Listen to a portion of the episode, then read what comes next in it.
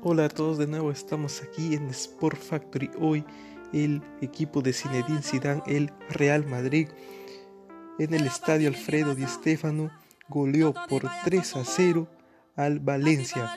El equipo Che sufrió los goles de Karim Benzema, que marcó dos, y de Marco Asensio. De esta manera, el club merengue se mantiene a dos puntos de la cima. Primer lugar que ocupa el Fútbol Club Barcelona.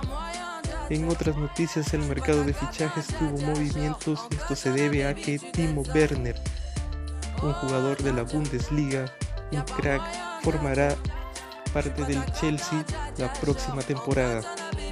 De esta manera, el alemán terminará la temporada en el Leipzig y para la temporada 2020-2021 se pondrá la camiseta de los Blue.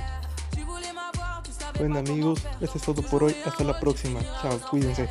Saludos, cracks.